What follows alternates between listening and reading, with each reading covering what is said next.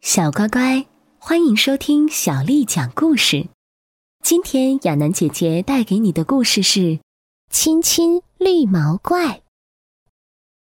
路易斯搬家了，新家很大很安静，只是房间里布满了灰尘，脏兮兮的。路易斯蹦蹦跳跳的来到他的新卧室，只见一个空空的大衣柜立在墙角。路易斯调皮的冲着衣柜大声喊叫，柜子发出嗷嗷的回声，在空荡荡的房间里飘荡。半夜，路易斯突然被床下一阵奇怪的声音惊醒了。他小心翼翼的往床底下一看，呀，一只毛茸茸的大怪物！你是谁呀？怎么会在我的床底下？路易斯觉得很奇怪。我又冷又怕，只好躲在床底下了。路易斯从来没有见过绿毛怪这种动物，不知道该怎么办。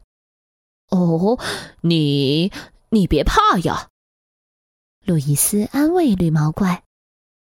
可我就是很害怕呀，绿毛怪嘟囔道。但是你是怪兽啊，要害怕的也应该是我吧？路易斯说道。哦，怪兽在哪儿？我怕！绿毛怪吓得尖叫起来。我能和你一起睡吗？我怕黑。绿毛怪呜咽着说。那你能保证不乱动、不抢被子、不打呼噜吗？路易斯问。嗯，我保证。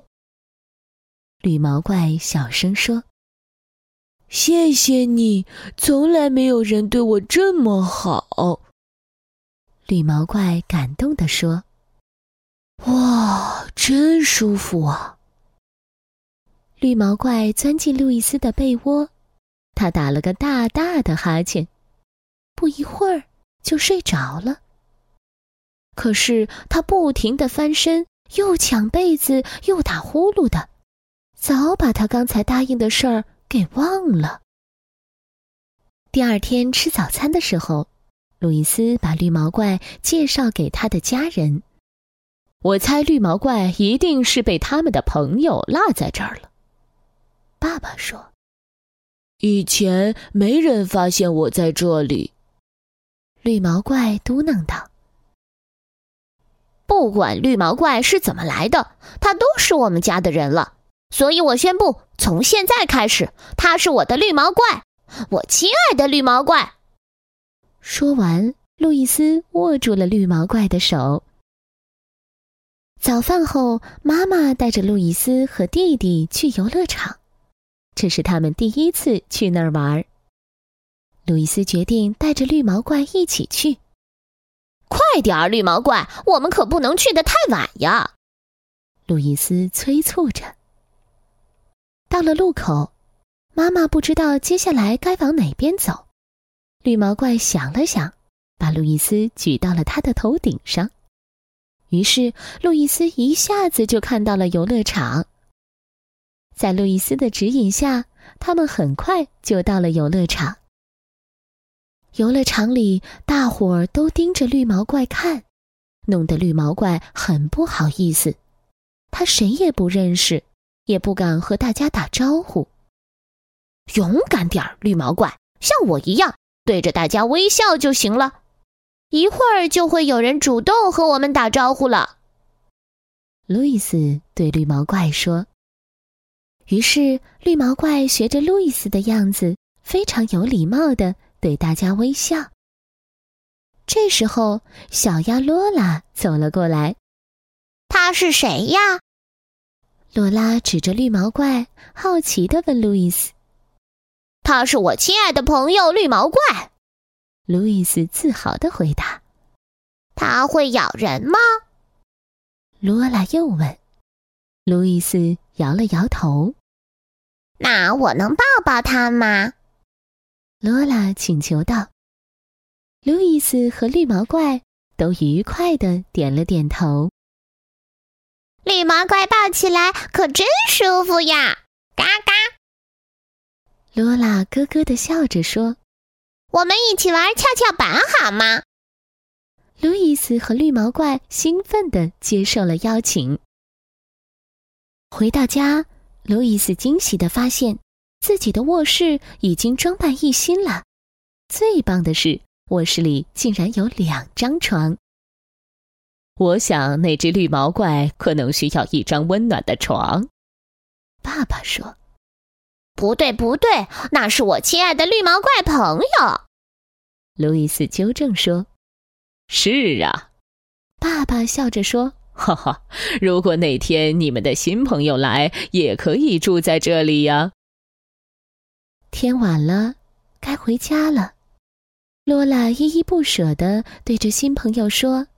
再见了，路易斯，还有你，绿毛怪，我们明天再见哦。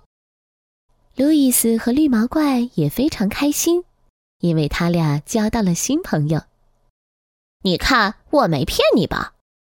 路易斯对绿毛怪说：“交朋友其实没有那么难，对吧？”绿毛怪激动的不得了。对对对，绿毛怪说。如果我们的新朋友洛拉来玩，他就可以睡在新床上，我呢就睡在路易斯的床下。其实待在床下也挺好的。睡觉前，路易斯和绿毛怪玩起了蹦床比赛。猜猜看，是谁赢了呀？小乖乖，今天的故事就讲完了。如果你想听到更多的中文或英文原版故事，欢迎添加小丽的微信公众号“爱读童书妈妈小丽”。接下来又到了我们读诗的时间喽。今天为你读的诗是张旭的《桃花溪》。隐隐飞桥隔野烟，石矶溪畔问渔船。桃花尽日随流水，洞在清溪何处边？隐隐飞桥隔野烟，石矶溪畔问渔船。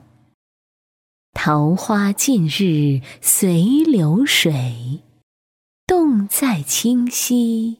何处边？隐隐飞桥隔野烟。石矶溪畔问渔船。桃花尽日随流水，洞在清溪何处边？